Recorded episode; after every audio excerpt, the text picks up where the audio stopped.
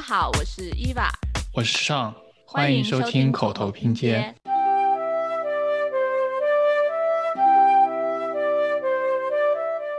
那个榕树对于他来说就是一个活动之家嘛，他就小时候在这里爬树，然后中年的时候在这里下棋，晚年在这里跳广场舞。他其实很多活动都是跟这个场所给牵扯起来。如果没有了这棵榕树，他这个场所就是等于消失了。就是你要打品牌的话，最后还是要从自己的一个根源出发，来找自己到底是怎么来的，然后你要自己往哪里去。用者用也，用人用其，用你用我。大家好，欢迎收听今天的口头拼贴。隔了一周，我们再来录音，觉得很兴奋，所以今天我们就来聊聊行道树。为什么我们想聊？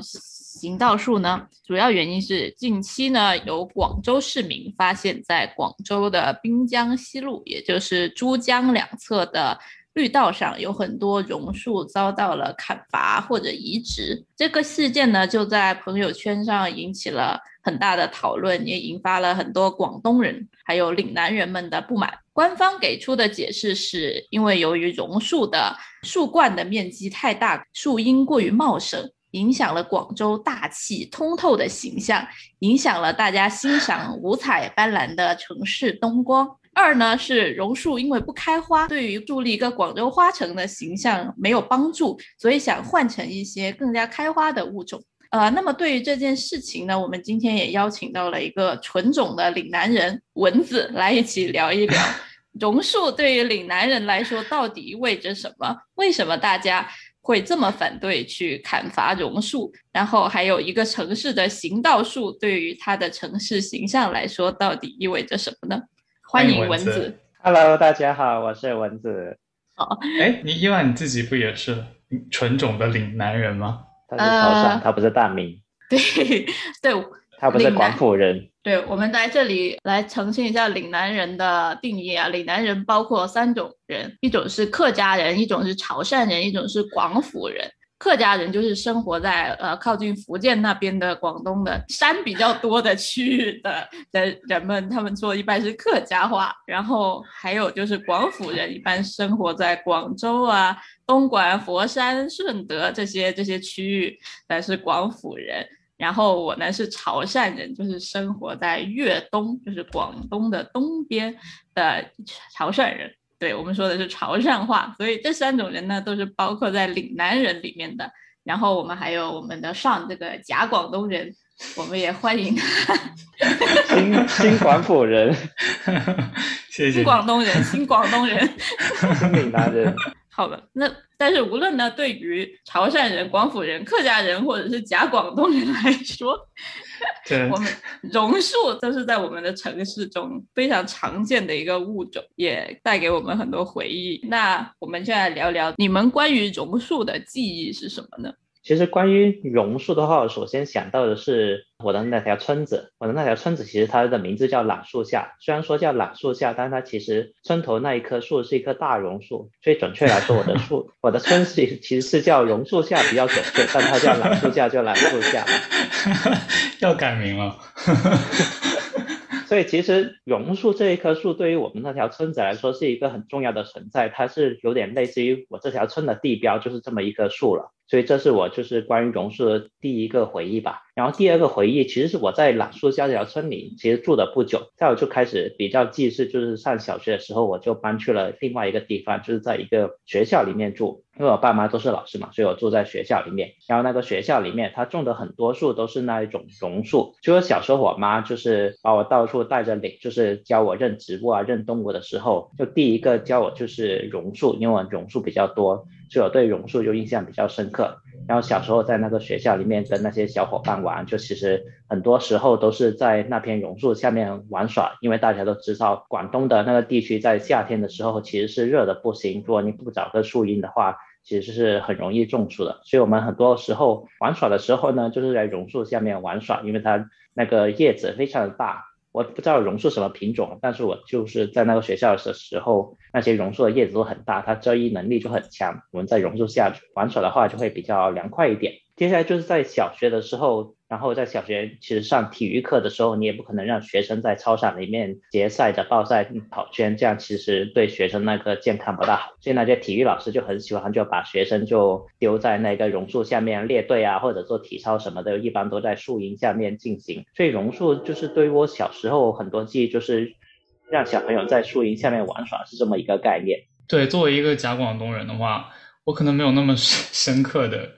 印象，但是我记得特别深的就是那篇巴金写的课文，叫做《鸟的天堂》，然后里面小鸟天堂，它里面描述的就是一个由一棵榕树所形成的一片森林，它就形成了一个呃很多鸟类的一个栖息地。然后当时就是描述一棵榕树可以有这么强的一个生命力，可以生长这么多年，然后自己形成一个小小的世界。榕树在我的那个心目中就是属于那种非常。高大遮天蔽日的感觉，因为我觉得可能因为深圳它历史没有那么悠久，可能就没有那么多就是很老的那种呃榕树。但是我记得我当时是去像那个莲花山公园玩的时候，就记得它那有特别多，就是那种需要好几个人合抱的那种榕树。对于榕树一直都是有一种就是它非常重要，如果它在一片景观当中，它就是 C 位的那种感觉。对 对，还真的是，因为它榕树它有一树成林这么一个概念，所以它就很容易长得很大很大，然后树冠又开得很宽，它很容易会就会形成一个让大家在这里聚集啊，在这里活动。假如说，哎，我们在哪里哪里的榕树集合之类的地方，它很容易就是形成一个大圆，然后放一个大榕树在那里，形成一个景观地标的感觉。对对，特别是因为榕树它又长得很有特色嘛。就比如说像一般的其他树，我们可能一眼看过去很难看出它是什么树，但是榕树由于它的它有很多气根，它有很多须须，所以你一眼就看出，OK，这棵是榕树。就算是小学生、幼儿园小孩子都不用学过景观，不用学过任何植物，都能认出那棵是榕树，而且它的根系还特别发达。我觉得小时候。有一个我很喜欢做的事情，就是在那些人行道上，那些很多榕树的根，它会长到那个砖地砖上面来，然后它会捅破那个地砖，那个路就会变得不平，然后有很多根在上面，然后我就很喜欢走在那个根上，就有点像那种走独木桥的感觉，然后在上面沿着那个根走，就觉得还蛮有趣的，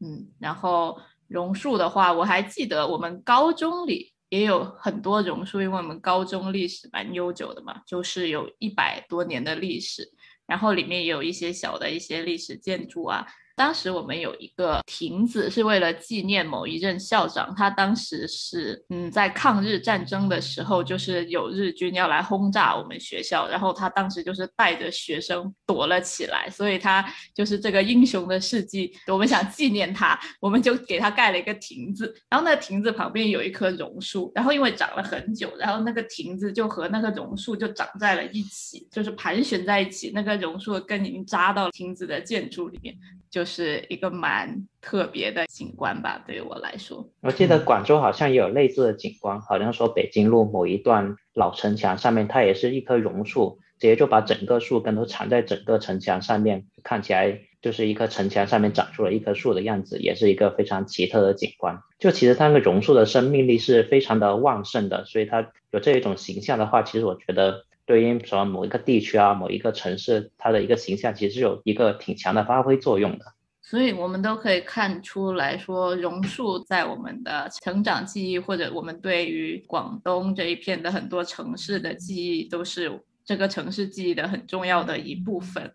那广州的榕树的生长的现状是什么呢？我调查了一下，首先呢，广州现在有几种常见的榕树，一种是细叶榕。一种是高山榕，一种是菩提榕，一种是大叶榕。呃，一般行道树就是细叶榕啊，所以这次好像表主要被砍伐的也是细叶榕这一种植物。然后林业局的调查呢是全市的行道树有五十八点六万株。细叶榕就有十三点七万株，高山榕有七点九万株，大叶榕三点四，垂叶榕二点五，总共二十七点六二万株。就是榕树占广州的行道树的比例是百分之四十七点一三，就是我们可以看出还是蛮高的一个比例。所以大家也有有一些的担忧，就是说，如果是啊一个树种占一个整个树的种群里面的比例过大的话，其实对物种多样性的发展可能不太好。所以这可能也是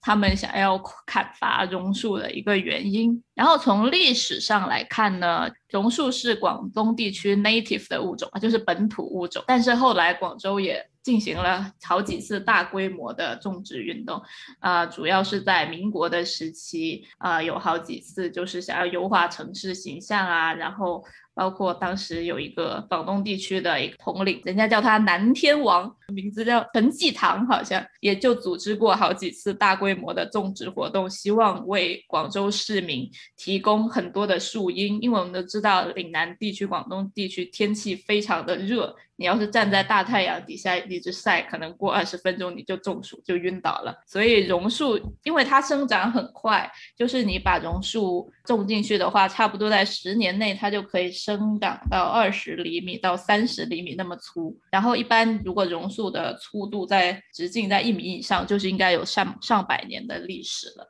但是它也是有一些缺点的，有人就是指出它的缺点，说是为什么要砍这些树？一个是它的根系很发达，就是容易大家觉得会破坏那个路面的铺装或者破坏城市的管道。然后有一些树长得太大，因为榕树的树冠很大嘛，然后觉得它头重脚轻，然后在台风的时候可能就容易倒下来，然后会砸到人啊，砸到车之类的。还有榕树，它夏天的时候那个果实它会分泌出一些粘液，还有榕树上其实是很多鸟的栖息地，上面会有很多鸟，然后如果你车停在下面。那个果实的粘液，还有加上鸟屎滴到你的车上，就会让车比较难清洗。就大家就也提出这是可能是它的缺点。然后还有一个缺点呢，我不认为它是一个缺点，就是说榕树不开花，就它开的花其实很小，藏在果子里面不是很明显，所以大家就觉得。哦，这个没有像，比如说像什么黄花风铃木啊、玉兰花那种很明显的花，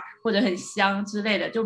没有帮助于广州树立一个花城的形象。所以提出了很多次，比如说像天河区已经很多次，呃，说砍已经砍掉了很多榕树，然后把它换成了什么凤凰木啊、白玉兰这些会开花的物种。那你们对榕树的这些缺点 怎么看？我觉得榕树它那个根系发达，我也不知道它应是不是应该是一个缺点。它确实会其实是对铺砖进行一些破坏了，特别对于人行道那些铺砖，这其实对于那些老人啊、小孩啊或者残疾人其实是挺不友好的，因为它会把你那个铺砖给隆起来，或者说有某些地方沉下去，甚至有的人反映说它那个根系。会延伸到那个非机动车道，所以会造成那个非机动车道也会有某一些怎么行走困难，甚至有一些交通事故的隐患。所以它根系发达其实确实会造成这么一些问题。但它我就是想，它根系发达难道不也是一个优点吗？这样它台风来临的时候不会因为它那个根系太浅，所以一下就被吹飞了。因为它的树冠大，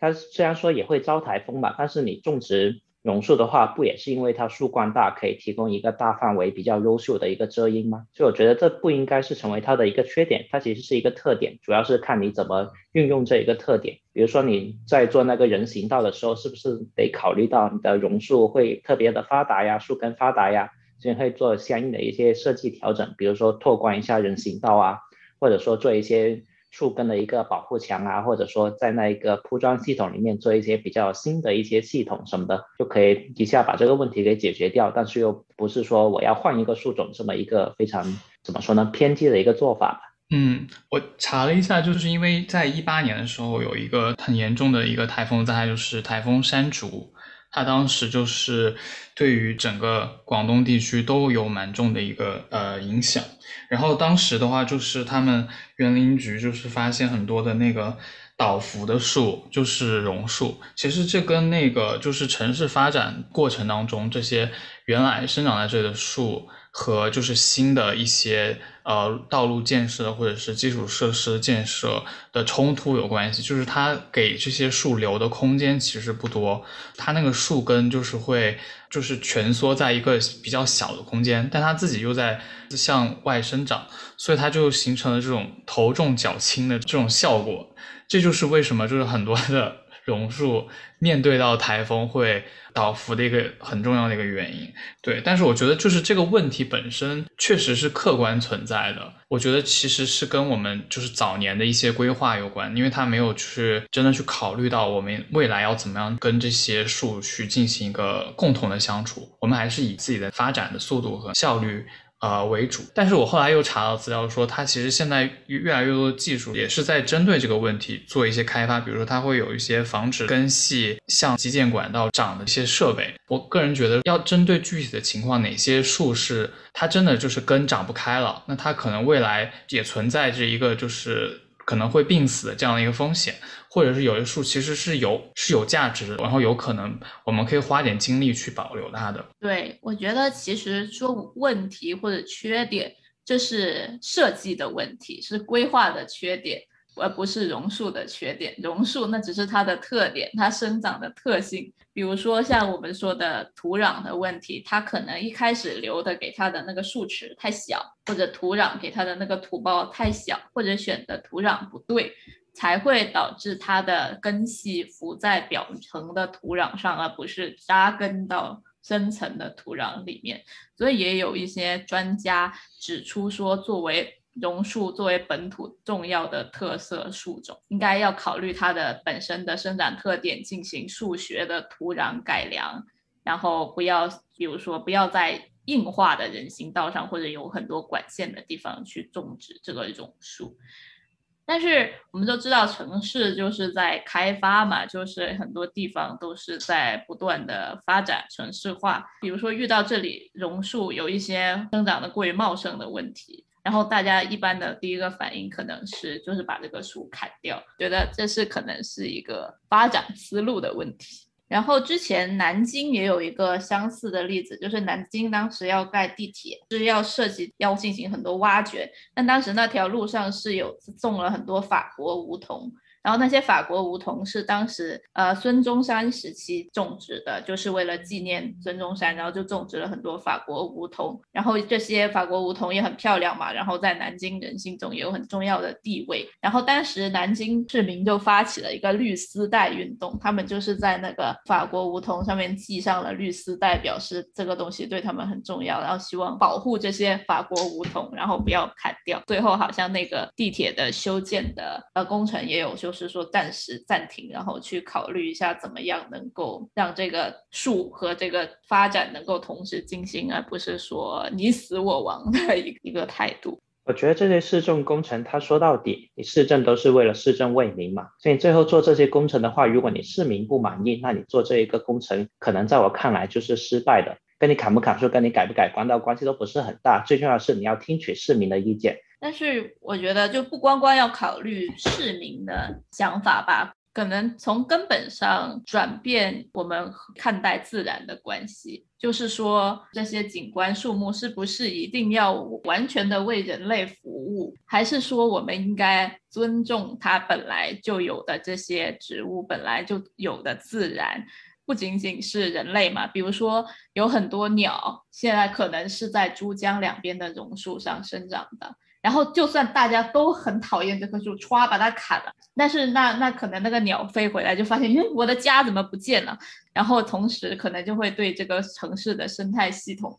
发生不好的影响。然后所以我觉得，对于长期存在的自然，比如说城市里多少年以上的大树。它的生态的价值应该就是在考量里面更重的比重，而不是完全就是看人类怎么喜欢怎么来。就是最后你虽然说不要考虑人类怎么喜欢怎么来，但它其实最后还是归根到底会影响到人类的。比如说你这个树。你把它砍伐掉了的话，说哎呀，鸟回来了就没了家，然后对这里的生态环境造成了影响，然后这里的一个微生态最后可能会对你的整体城市的生态又造成另外一个影响，可能会影响它的生态链啊，那一个捕食链什么的，然后就是再进一步的像蝴蝶效应的影响你整个城市的空气啊、气候什么的，归根到底受害者还是你的人类嘛。嗯，对，我觉得是一个价值取向问题。就是我记得我们 其实，在那个绿色新政那期也有聊过，这些就是树啊，或者是这些绿色的空间，把不把它当成是有价值的。我们每次把它跟那些发展或者跟那些道路基础设施去进行对比的时候，它不应该再是作为次一等的一个考虑，它应该是一个同等重要的，就是它对它周边的一些居民啊。就是不光是生态了，包括还有文化上对于整个城市的一个文化形象的建构，这些价值其实都是非常高的。它并不只是一个很无私的所谓的绿量的一个问题，而是一个它真真实实会影响到每个人生活的一个东西。啊，我们在做一些决策过程中，呃，一些对于价值的取向上，应该把它纳入进来。嗯，说到文化价值，其实我在查关于榕树资料的时候，我可以发现每隔几年总会有人发一些公众号发一些文章来写自己对榕树的感情什么。我看一五年有，一八年有，二零年也有，然后就是在砍榕树这件事发生之前，还是有人在发文章。岭南人对于榕树的这么一个归属感其实是很强的。你要是就是现在把这个榕树给移除掉，说，哎，我要种另外一款树，白玉兰树，或者说种樱花树之类的，那他接下来就觉得自己怎么说呢？他可能并不属于这一个白玉兰城市，或者说樱花城市，它属于的其实是一个榕树城市。我觉得其实就是这一种对以前文化的一个认同吧，其实对于人的一个归属感是一个有很重要的一个 contribution 这么一个贡献因素的。嗯，对。我们都一开始就强调，对你也说了，就是朋友圈经常会有人转发一些榕树的文章，然后肯定的就是十个在岭南地区长大的小孩，可能有五个到八个会写过关于榕树的作文。就说小时候我对榕树的大回忆，我们十个小朋友要手牵手围起来才能合抱这棵大榕树啊，真是一棵好大的榕树之类的，所以。在我们所有岭南人的童年回忆里面，榕树就是非常非常重要的。然后不仅是童年啊，就是在所有文化层面，比如说在风水层面、传说层面，在岭南地区呢，榕树就长期被称为大青树、神树、风水树等等。所以你砍了榕树是一个风水不好的事情。有十个村，可能九个村头都有一棵大榕树，然后这个。榕树长得好，就说明了这个村发展的好。这个榕树长得不好，大家就要呃有点害怕了，就有点像我想到那个《阿凡达》里面，他们不是有一棵大神树嘛？然后那棵神树也对他们那些外星人来说是一个很重要的事情。然后被人砍掉，他们就会觉得自己的精神根基被砍了。然后有一个传说。是为什么榕树这么代表了风水好，代表了祥瑞呢？是传说中他被朱元璋封号说他是神树，因为有一次那个朱元璋在被元朝的士兵追杀的时候，他就跑啊跑啊跑，他从一棵榕树下面跑过，当他穿过那棵大榕树之后，那个榕树的叶子突然歘全掉了，然后把他的脚印盖了起来。然后那援兵就没有发现他的逃跑的踪迹。然后后来朱元璋做了皇帝，为了感谢榕树的救命之恩，就把它封为榕王。所以大家就觉得榕树是一个有灵性的树，可以消灾解难。就会多种植榕树。对，其实榕树不光是对于岭南来讲，往西到广西，或者是到福建和浙江，它是一个因为生命力非常顽强的一个树嘛，有点像一个历史的见证者的感觉。而且它也很长命嘛，就像刚才蚊子说的，他们村头就是会有一棵大榕树。其实，在大部分就是两广地区的村头，很多都是种的榕树嘛。然后这也是一种文化，叫做榕树头文化。它相当于是一个村民的公共空间，就是一个社区中心、村民中心的一个感觉。没事儿的时候，大家就会在村头那里聊天啊、打麻将啊，或者是洗衣服啊，进行一些 casual 的事情。然后有事的时候，比如说我跟你吵架，跟你有什么纠纷，然后村长就会说：“走，我们榕树头解决。”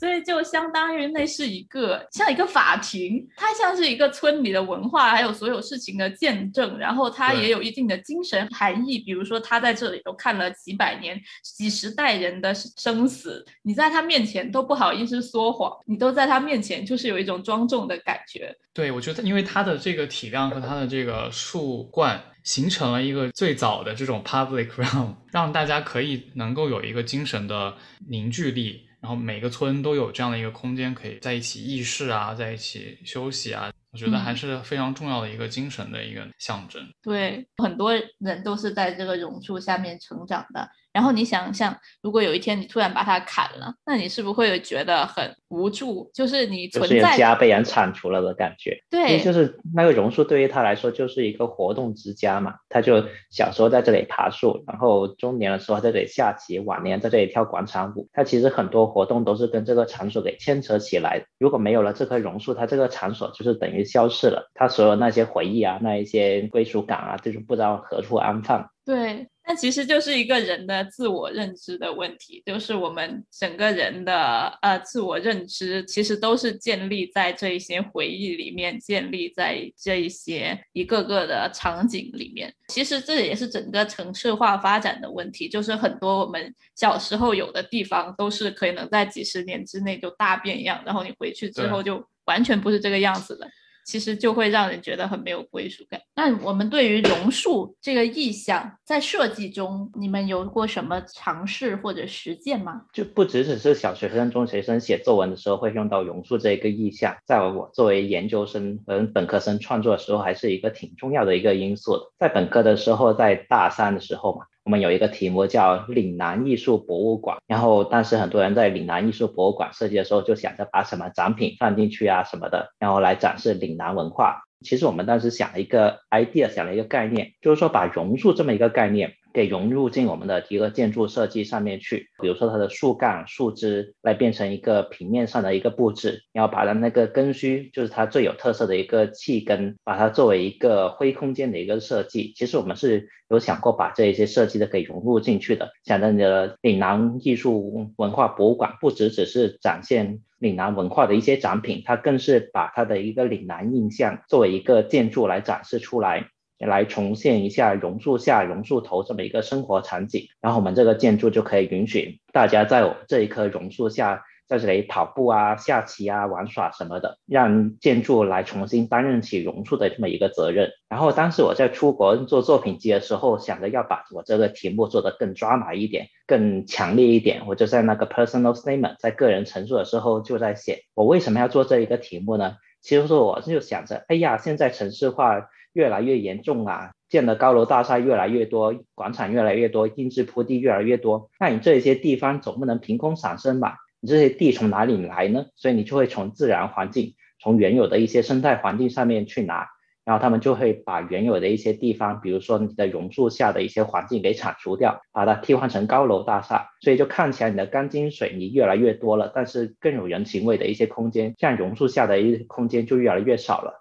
所以我希望这一些空间能在哪一些地方能得到复活，所以我就做了一个岭南艺术文化博物馆，以榕树下的一个因素把它重新展现出来。对，就说过了这个榕树它的一个文化的传承性，我觉得。其实可以谈谈，就是广州现在的这个政策，因为广州是想要打造花城嘛，就是这个说法其实也是从一个文化上去想要去建构自己的城市的形象，但他就是好像就忘记了说，啊，其实我已经有了这些生长了很多年、很宝贵的存在在所有岭南人记忆里面的这些榕树，而我要去打造一个全新的，就是能够在。所谓的中国能够叫得出名字的这样的一个花的主题，我看了一下他们这个就是广州行道树的这个手册，它其实提到了两个点，一个就是刚刚说的这个景观的效应，就是希望打造有花，他提出来的口号是打造云山珠水吉祥花城，然后另外一个点就是他说的这个生态的问题，他就是想要说让这些行道树能够多样化。从这个生态多样性的角度，想要去让这些物种能够有一个平衡，就不只是单一的这种物种。所以我就很好奇，你们是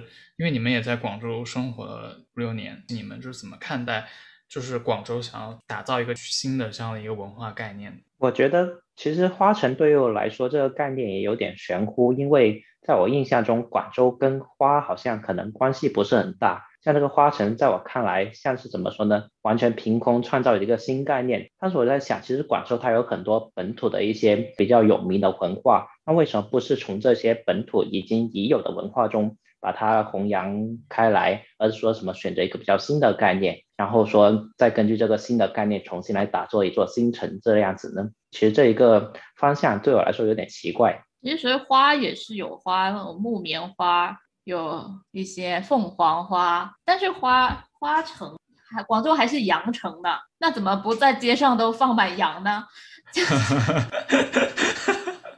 呀，不用这么 literal。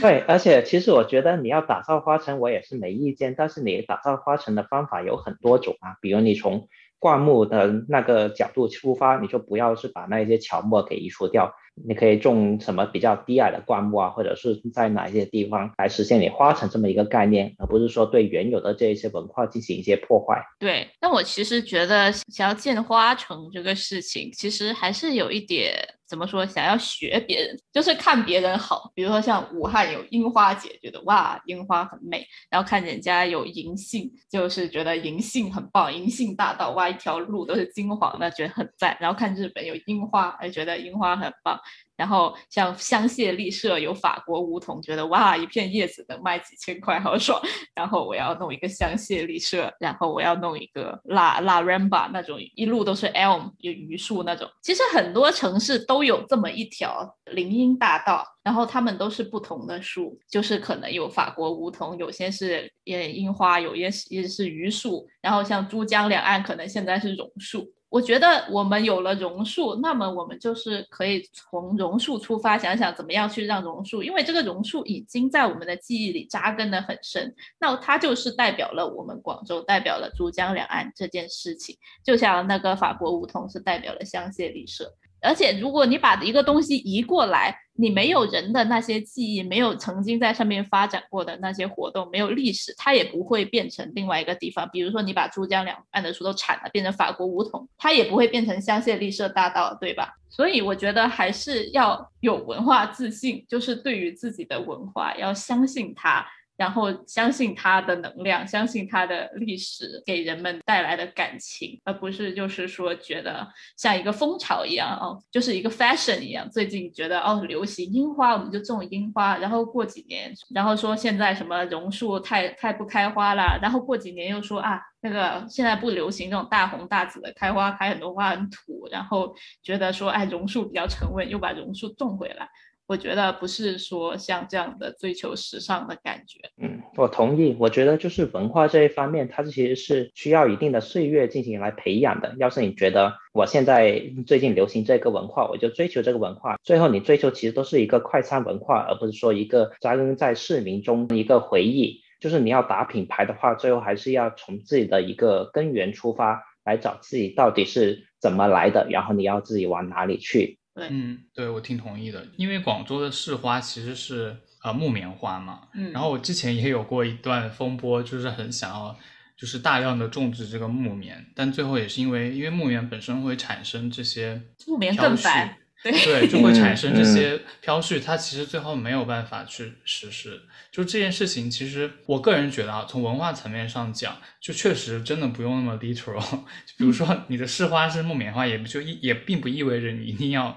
走到哪儿都看得到木棉花。它可能有在很重要的一些文化场景或者是这种市民场景中出现，点个题之类的。我觉得从这个角度去。出发可能更合适，但是你们怎么看待就是这个生物多样性的问题？因为我觉得这个好像是一个我不知道怎么去反驳的事情。因为现在这个有将近一半的这个行道树是榕树嘛，就是广州市目前的计划就是说去呃渐进式的去替换这些榕树，然后比如说遇到了一些问题啊，或者是比如说台风来了。刮倒了一些榕树啊，我就把它换成开花的树。它其实选的也是一些本土树，比如说像什么紫荆花呀、紫薇啊，或者是广玉兰啊这些。它也是从这个生物多样性的角度去计划的。就是我不知道你们是怎么看待就是这件事情。我觉得这个是一个，就是可能生态上的专家来回答的问题啊，因为我不是生态专家。但如果他们真的觉得说现在已经榕树的数量实在是很多，就是多到一个会对其他物种进行绞杀的一个情况的话，那确实是可以慢慢替换，但而不是说把现有的树。就是好好长得好好的去砍掉，然后直接换成别的。就是因为人的技术也是在不停的发展变化的嘛。你每一段时间对于这个生态生态多样性的定义或者的认知或者这个理论知识知道的深度可能会不太一样。那么你不能一直说，哎。一阵一阵的就说服，就是宇宙有一个新技术来，你就把之前自己做的所有决定全部全盘否认，然后去把它换掉。可能就是按你说的，按或者他他们现在做的，我也是对的。如果我觉得他现在确实已经发生了一个很明显的对其他物种绞杀的现象，那可以说，比如有一些树它死了，或者说它长势不好。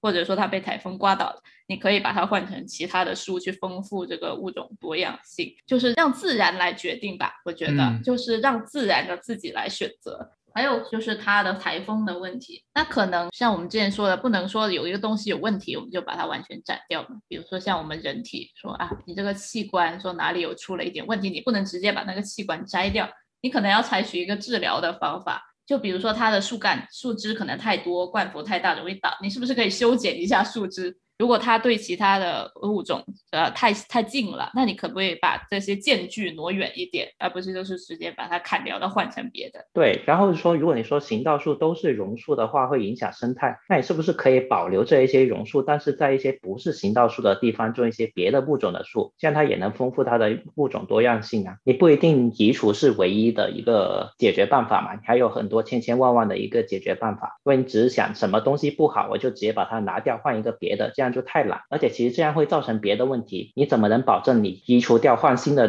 东西进来之后不会有新的问题呢？到时候难道就又移除吗？这样就很明显就是会进入一个死循环了。确实，很多行道树的政策其实有点反复的，就是这种栽树啊，然后移除啊，又栽新的树。比如说我之前看到有一个调查，就是说在珠三角的这个很多城市发展中，一开始都是会种一些，比如说抗病毒的，就是乡土树种，就比如说榕树就是很典型的一种。然后呢，它后来为了改善这种单一的绿化，然后又引进了很多棕榈树啊、椰子树。其实现在在很多珠三角的城市也能够看到非常多这种棕榈树。嗯，然后但现在呢，他们又意识到说，啊，我要考虑到生态性，然后考虑到维护成本要低的这个问题，然后他们可能又会换回不容易受到病虫害害，然后生长比较快的这些乡土树种。然后现在又就是盛行这种要种这些开花的树种。我觉得这种东西。如果你是仅凭着人们认知和技术的这个推进去，只是迎合当下的这个趋势，然后没有去考虑到。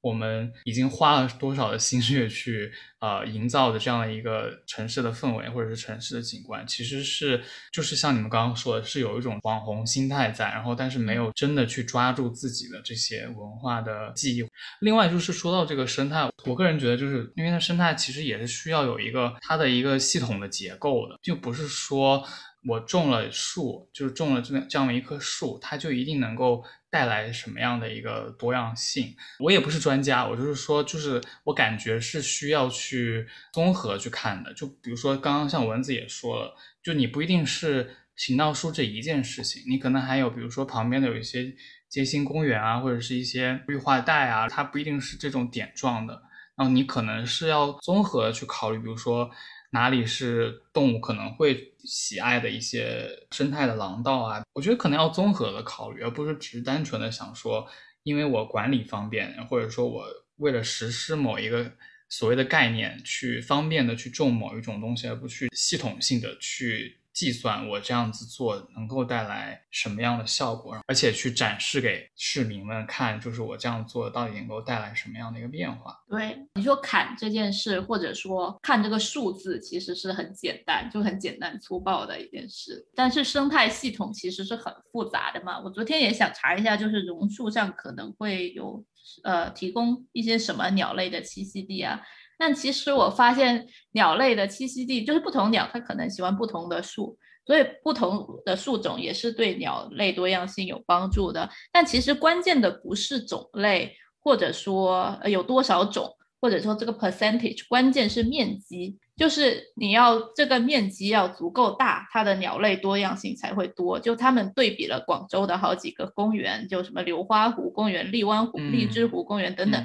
就是会发现公园的面积。越大，然后或者形成树的面积越大，它的鸟类的种类不只是数量，种类会越多。所以在行道树这种很局部的情况下，或者是你局部换几棵树，其实对它的物种多样性的增强，其实那个功能可能是微乎其微的。可能更加有效的是你在某一个大片的公园，一个湿地公园去建一个大片的森林，这样子的帮助会更大。嗯，就我觉得这个问题还蛮有意思的，因为其实不只是广州会遇到这个行道树和这些城市建设有冲突的这个问题，比如说，比如说这个重庆的黄葛树和银杏的问题，它们的市树是黄葛树，黄葛树是一种类似于榕树，它是榕属的一个树种，嗯，它的根也是会就是探出那个路面，然后钻到那个砖块之间，因为它之所以能够成为重庆的这个市树，也是因为能够在一些城市的，因为你知道重庆是山。山城嘛，然后它有非常多这种挡土墙，叫做宝坎，然后它还有就是很多这种石头，然后黄葛树就是可以扒在这些石头上，扒在这些挡土墙上面，就非常生命力顽强的一种树种，所以就是重庆也非常多这个黄葛树作为行道树的路。然后呢，就是某一些就是政治原因，因为当时就是。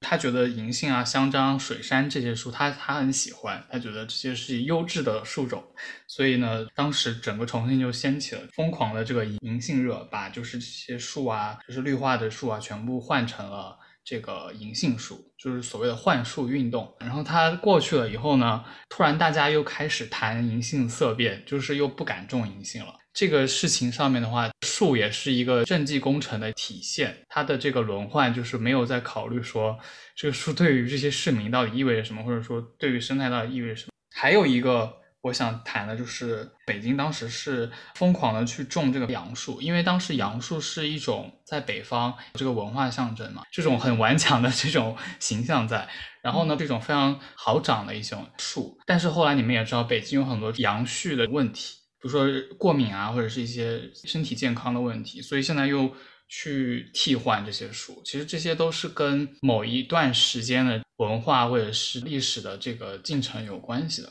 然后最后我还在想讲一下洛杉矶，因为我们也知道洛杉矶到处都是很高很高的那个棕榈树嘛，对吧？当初是因为西班牙人在加州种了这个棕榈树，是作为所谓的 Holy Land 的象征，因为。Palm Sunday 这一天呢，就是民众要手持棕榈叶庆祝。一九五零年的时候，棕榈树是已经存在了。你们也去过那个 Joshua Tree National Park 嘛？然后那个是比较本土的一种棕榈树，但是它没有被作为一个这种城市的这个标记的存在。然后呢，当时就是在加州呢，是出现了这个东方主义，他们就是想要在加州带来一种热带地区的这种氛围。就新的这种棕榈树其实是引进到加州的，它就转身变成了一种奢侈和休闲的一个象征，所以这就是最后为什么洛杉矶有这么多的这个棕榈树，然后也是一个文化所带来的一个风潮。嗯，所以我觉得文化也是建构出来，就是你要建构一个文化，你是需要很长很长很长时间的。虽然这个东西是可以改，但是要很长很长很长时间。比如说像加州 这些 palm tree 这些棕榈树，它待在这里，它待的久了，大家就以为它是本来就在这这儿的，然后大家就习惯了。你现在说要把洛杉矶的棕榈树都砍了，换成别的，换成比如说觉得这个棕榈树根本就不能提供什么树荫，加州这么晒，我们要把它都换成榕树，大家肯定也不答应。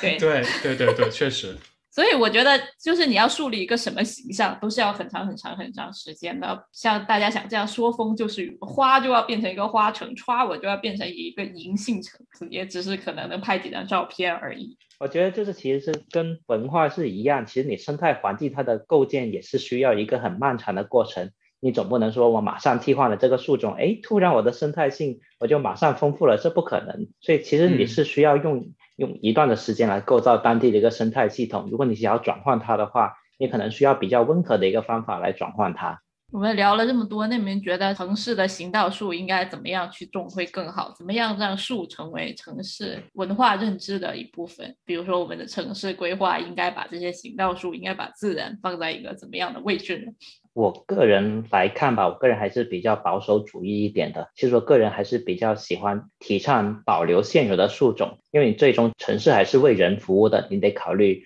人的一个感受啊，人的一个使用。现在比较大的一个问题就是人的使用可能受到了影响，那你就考虑一下，我有什么一些新的方法来让人的使用更加舒适，比如说用新的一些铺装系统啊，或者说我改一下规划，把那个人行道的那个宽度或者说树池的大小来。改变一下来适应一下树的那种生长环境，但是我又不会破坏掉它原来的一个生态啊，比如说树种之类的，这样的话就会以比较小的一个代价来保证大家的一个使用和一个舒适度。嗯，首先是我觉得我们要认识到已有的这些行道树的一个价值，就是它不是一个放在路边的一个装饰品，它是有很多生态价值、文化价值。首先要尊重这些树存在在这里的一个价值。然后呢，我其实有看到一篇文章，是关于深圳的中康路，也是有一个这个幻术的，因为当时也是删除有影响到深圳嘛，然后他们也是有很多这个榕树的，其实就是有非常多的也是关于榕树作为行道树来讲，它的一个优缺点的一个争议。我觉得很重要的一点就是，比如说在美国或者在欧洲比较多的关于这个行道树的趋势，就是首先你是要保护，就保护是作为第一位的。然后呢，还有就是要管养、栽植和沟通。然后沟通其实是我个人觉得是在这些事件中最大的一个问题，就是其实这些民众没有机会讨论，就是说他们到底有多爱这些榕树，这些榕树对他们来讲意味着什么。然后突然间这些树就不在了，然后我觉得对于任何人来讲都是一个非常痛心的事情。所以，如果换树是对生态多样性有帮助的，或者是它确实这个树对于市政的呃一些建设有着非常大的威胁，对人们的安全啊，或者是在应对台风或者是虫害方面已经是很岌岌可危了，那我相信市民也是会理解，就是说我要。为了一个大家好的一个目标去往这个方向努力，我觉得希望有更多的人能够参与到这样的一个决策过程中吧。对我相当同意，就是关于沟通这一点，因为我觉得类似这种砍树或者移树这种行政决策，其实对于民众来说是很难有途径去发现或者去了解。因为我昨天想要了解这个事件的时候，我就专门去找他那一个信用广州那一个网站。然后再去找到底哪一个文件发布了什么样的一个决策，但是真的很难找，而且找出来文件就类似干巴巴的那一种行政令，说我要在哪一路砍掉多少棵树，但是你砍的树的位置到底是砍哪里呢？然后你砍的方法到底是什么时候砍啊？或者说对当地有什么影响？它其实完全没有说，它就是非常干巴巴的一个行政命令在那里。然后民众其实是没什么机会去接触到的，然后就算接触到也不是很能理解，所以民众是不是应该能有更好的一些方法或者途径来了解到政府想要做什么样的决策，然后做这样决策的背后意图或者是目的，还有说它带来的好处到底什么样呢？民众是不是有更好的地方来发现以及发声呢？我觉得这其实是挺重要的。嗯，就是需要这个沟通是很重要的，但是我觉得这次呃。广州的市民也算是蛮积极的参与到这件事情来，因为就是有一些呃，好像是树木啊爱好者，他们首先是发了那个公众号，然后那个公众号现在是转发已经超过了十万加，然后很多市民都非常积极的去在一些公众号去发声啊，还有很多人都打电话去那个一二三四五投诉。就其实广州 广州人是蛮有趣的一群人，他们。在整个中国来说，算是比较特色的、比较很积极的，能够发出自己的声音的一群人，就可能跟历史有关系，就是从从来就是在一个非常南边的地方，离远离政治中心，所以形成了这样的一种性格。然后很多市民都表示说，去打电话给一二三四五去投诉说砍树这件事情，但是好像就是得到的答案也是比较模糊这样子。但是我相信，虽然是这样的，但是还是。通过这些很多人的这样发声啊、转发啊，还有很多人去打电话去问，其实还是对这个决策的实施有一定的阻碍作用。就是后面我看到有有就是有官方出来说说啊，我没有没有，我们只是一颗五颗而已，五颗而已，就是。没有那么多，虽然那个行政许可书上说是允许迁移一千三百七十七株，砍伐六百六十二株，但是经过就是这一通转发讨论，可能最后可以减少到五棵或者十几棵这样子。所以我觉得还是有一点用的，就是因为这些榕树在大家的心目中真的很重要，才会引发大家这么强烈的情绪，然后从而去能够有效的去影响这个决策的实施。那我觉得就是一个时间是一个在城市规划中很重要的事情。很多事情要慢慢来，你建立一个城市文化认同感是要慢慢来，你要恢复一个生态多样性，或者你要建立一个生态系统，你要慢慢来，你要在人的心心目中留下关于某一种空间的一个记忆，也是要慢慢来。什么事情都不可能是你一下子唰换一个新的开花的树，大家就可以买这个账的。很多事情都是要慢慢的融合，然后慢慢的相互适应，它最终才能成为，比如说像广州榕树现在的这个状态。榕树在广州的文化里面，因为它叫榕树嘛，然后谐音嘛，就是它有一个包容的含义，真的。所以我们在想到广州的时候，其实大家都会觉得它是一个很包容的城市，因为广州很多人都说粤语吧，但说粤语，但是大家并不会像其他地方说有独特方言的地方，比如说潮汕，会觉得这个地方很排外。我是潮汕人，我知道排潮汕其实是有一点排外的。就是潮汕话本来就很难懂嘛，但广州人他，你去跟他说普通话，他会用很蹩脚的普通话，然后试图跟你沟通，然后大部分人也都非常的 nice，虽然有时候看起来脸有点拽拽的、臭臭的，但其实大家都很欢迎外地人到广州，但同时也不会丧失广州的文化，所以我个人其实蛮喜欢广州的，就是因为它。很 local，就是很有自己的历史，然后很有这个城市的很 local 的感觉，不会像任何其他一个地方，跟其他地方都不一样。但同时，他也很欢迎外地人。就作为我不是一个本广州本地人，我去了也觉得没有任何说被排斥的感觉。所以文字来，我们的口号开始：用者用也，用人用情，用你用我。听众们，这句话的意思是：榕树冒号，容者容也，容人容情，容你容我，很棒很棒，可以作为一个榕树保护口号了。好像这本来就是，我是在公众号上看见的。Credit 那个庄子那个视频号，榕树，你看榕树包容了我们这么多人，包容了整个城市，我们城市就包容不下一几棵榕树吗？好问题。好问题，那我要不最后再是，因为我我也准备了一个小结语，就是清华大学的杨军老教授在一篇文章中提到的，城市绿化远远不只是挖坑种树那么简单，而是一个需要生物学、树木学、土壤学、生态学、力学、城市规划等多个学科知识体系支撑的一项工作。就如果我们的城市绿化只停留在低水平上面进行，就很难从见了毁，毁了见，再见再毁的恶性循环中脱身，所以我们一定要有这个包容、包容的心怀去看待我们的榕树。用者用人用情用你用我。好，好，好，那我们今天的节目就到这里了。谢谢蚊子，谢谢大家，